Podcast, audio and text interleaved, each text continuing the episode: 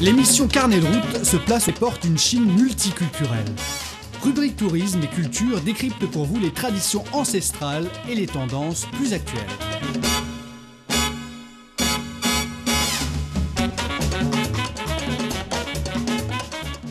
Bonjour à tous, bienvenue à l'écoute de notre émission Carnet de route. Au micro, c'est Rocco et Manon. Et chaque année, euh, pendant les vacances d'été, euh, c'est le moment où le tourisme d'été atteint son pic. Par exemple, euh, maintenant, dans la rue, dans le métro, partout, que de guides et touristes. La réservation de la zone scénique populaire est difficile. Beaucoup de touristes déplorent euh, euh, la pénurie de billets. Il n'y a pas un manque de touristes, mais un manque de billets. Et bonjour, Rogo. Bonjour Manon. Mais où est le problème? Comment résoudre pour répondre aux besoins de tous? C'est un problème. hein. Oui, c'est toujours comme ça durant cette période comprise entre juin et août, donc euh, la période des vacances d'été bien entendu. C'est une période qui attire beaucoup de visites touristiques euh, dans les musées surtout.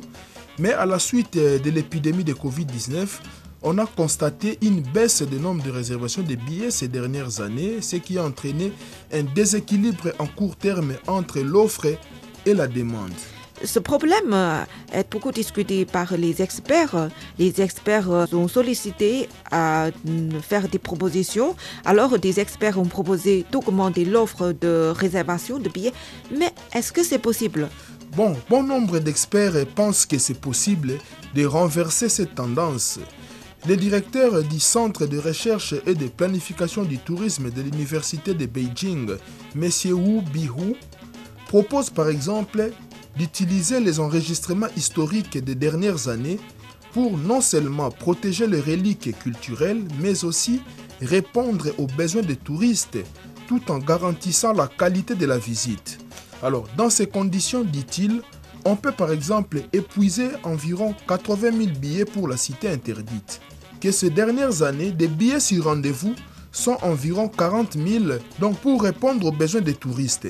Donc on peut augmenter un peu le nombre de billets et la capacité maximale d'accueil à plus de 10, 12 ou 15% sans compromettre la protection du patrimoine ou de l'écologie. C'est faisable, a-t-il confié. D'accord, c'est faisable. Donc, euh, ça va pas abîmer euh, les reliques culturelles. Ça va pas introduire euh, des impacts négatifs. Non, non, non. Donc, euh, faut pas avoir euh, de peur d'augmenter le nombre de billets parce qu'il y en a qui craignent que euh, les trésors euh, que nous laissent euh, nos ancêtres soient abîmés par le grand nombre de touristes. Bon, selon les experts en général, lors de l'élaboration du plan d'accueil de chaque site, la capacité touristique maximale de la zone scénique doit être étudiée. La capacité maximale n'est pas la capacité limite.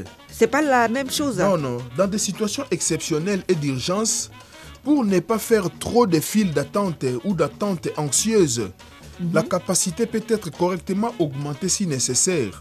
Alors, il y a plusieurs façons pour agrandir la capacité. Lesquels Voilà, on peut par exemple ouvrir une demi-heure plus tôt Mhm. et prolonger la fermeture car le temps que chaque touriste reste dans le site est équilibré et cela permet d'offrir plus de volume de réception. Euh, allonger le temps de Voilà. réception. Voilà.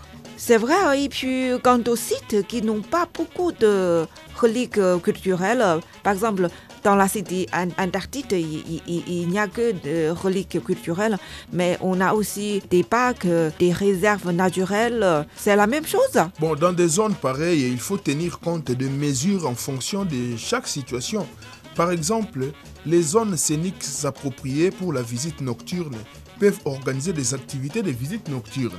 Ah, Cela doit se faire bien évidemment en tenant compte de la prévention des risques de sécurité Mhm. pour garantir la qualité de la visite des touristes.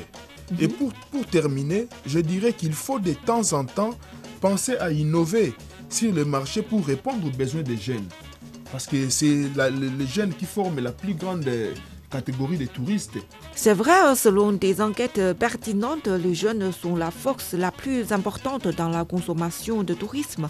Pour les jeunes, les habitudes de consommation sont très différentes des personnes entre deux âges traditionnels. Ils auront leur propre personnalité, leur propre goût.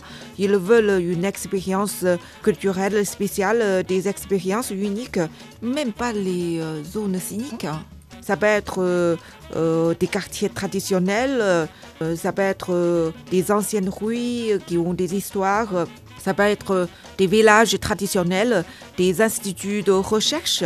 Oui, dans de nombreuses villes touristiques traditionnelles, nous pouvons, en fonction des caractéristiques des jeunes, lancer par exemple des projets comme la promenade urbaine, l'aventure liée aux problèmes scientifiques, les visites liées à la culture urbaine, tout en leur offrant des meilleures opportunités d'apprentissage et de connaissances.